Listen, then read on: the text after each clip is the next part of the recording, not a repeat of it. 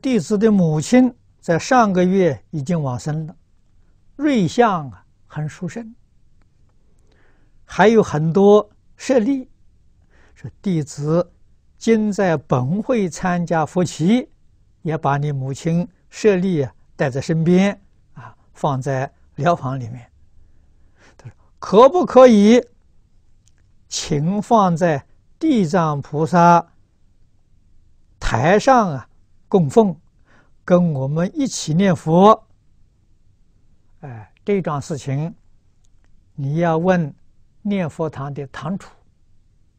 念佛堂的堂主会向大众宣布：啊，你母亲的这个舍利放在一旁，就像供牌位一样，啊，很好。